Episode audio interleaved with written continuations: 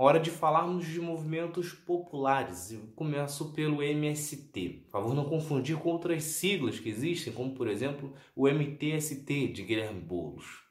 Se você é daqueles que acha que o MST só fica invadindo terras por aí, ou que é parceiro do PT, ou simplesmente se você quer saber um pouco mais sobre esse movimento, então acompanhe este vídeo. É Pilatos lá na Bíblia quem diz, e também faleceu por ter pescoço o infeliz autor da guilhotina de Paris. O MST surgiu em janeiro de 1984. Ele surgiu depois de várias reuniões de grupos que já lutavam por terras na ditadura militar nos anos 60, nos anos 70. Depois de várias reuniões, eles decidem fazer um movimento nacional, que é o MST. Atualmente está organizado em 24 estados, reunindo mais de 350 mil famílias. No entanto, segundo dados do INCRA, apenas 50% das, dos assentamentos contam com energia elétrica e apenas 1% tem rede de esgoto.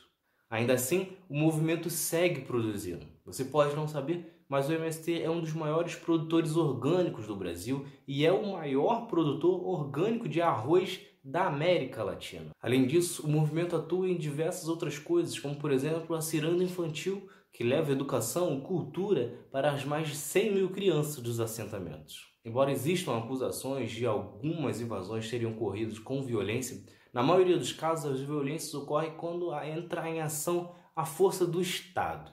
Foi em uma delas, por exemplo, em 1996, que ocorreu o massacre de Eldorado dos Carajás, no qual 19 trabalhadores rurais foram assassinados pela PM. O dia 17 de abril, que ocorreu o massacre, acabou se tornando o Dia Nacional da Luta pela Reforma Agrária. E o MST só caminhou para as invasões depois que suas reivindicações foram ignoradas por décadas. A última vez que se discutiu reforma agrária a fundo no Brasil foi com João Goulart em 1964. Depois disso, Veio a ditadura militar, o plano foi totalmente esquecido e ignorado e a desigualdade foi aumentando cada vez mais e mais famílias foram morar nas ruas. Diante dessa necessidade né, de ter um lugar para morar, de ter um lugar para produzir, muitos grupos foram se reunindo até que nos anos 80 surgiu o MST e nos anos 90 a busca por terras improdutivas e irregulares aumentaram cada vez mais. E isso é um tema importante porque o MST não invade plantações, não invade empresas que estejam funcionando, tirando uma exceção ou outra de algum braço do movimento que pode ter fugido das ideias originais. O objetivo da organização é sempre procurar terras que não estejam produzindo, que estejam abandonadas e que, na maioria dos casos, estejam irregulares. Até porque está na Constituição que o Estado pode desapropriar terras irregulares para a entrega de uso social. Só que a força do movimento acabou fazendo com que o MST ampliasse o seu campo de atuação. Hoje, o movimento não luta apenas por reforma agrária, mas também tem várias outras bandeiras, como a educação, a saúde pública, a soberania nacional, a diversidade étnica, o combate à violência sexual, entre muitos outros.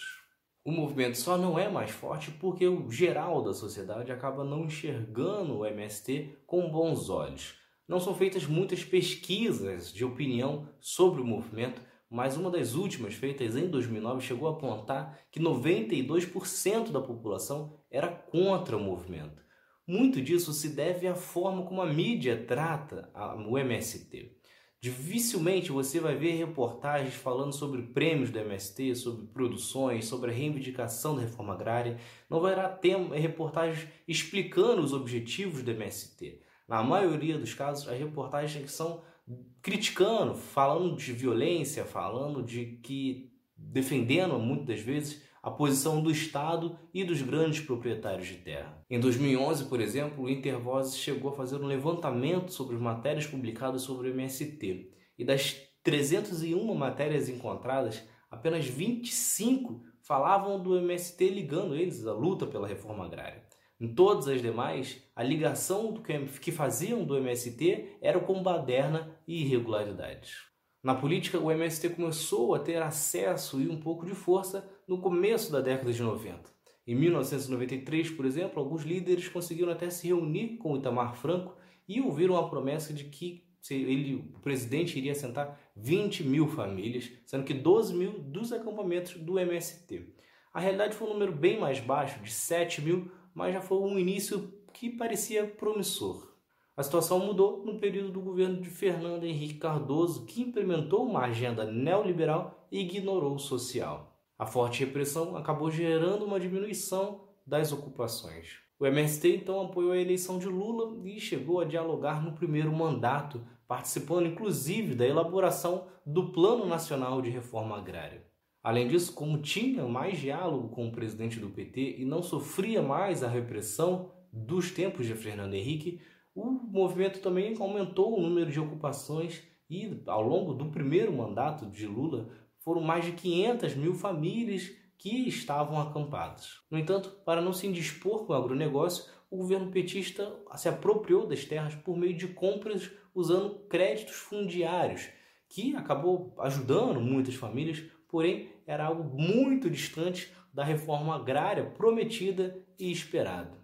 Essa divisão se mantém até hoje, no qual políticos de direita costumam criticar fortemente o movimento e políticos da esquerda defendem a luta pela reforma agrária, embora a forma de atuação varie de um partido para o outro. O cenário atual também não é muito favorável ao MST, principalmente devido ao aumento dos conflitos no campo.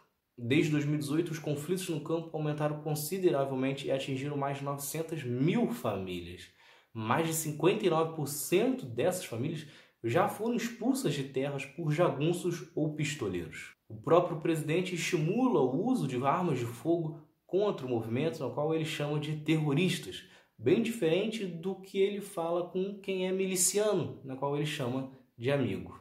Para ele, invasão de terra é só se você for um grande empresário e estiver interessado em áreas públicas ou de proteção ambiental. Se quer terras para morar ou produzir, vai ter que morrer esperando. E esses conflitos têm causado uma redução no número de ocupações, que chegou a cair pela metade em 2019. Outro motivo para a redução das ocupações é a diminuição da crença do MST de que o governo vai interceder favorável ao movimento, que vai desapropriar essas terras que estejam regulares. Enquanto isso, o MST segue produzindo e investindo, inclusive, em pesquisa para melhorar a produção de arroz. O movimento também anunciou o projeto de plantar 100 milhões de árvores nos próximos 10 anos em todo o Brasil. Já a situação da reforma agrária é a pior possível. Não existe qualquer discussão no governo sobre isso atualmente. Para piorar, em 2019 não ocorreu nenhuma desapropriação de terra, mesmo tendo diversos terrenos irregulares. Então é isso. Se vocês gostaram, se inscrevam, ativem as notificações e continuem acompanhando. Tem mais outro lado da história por aí. Valeu!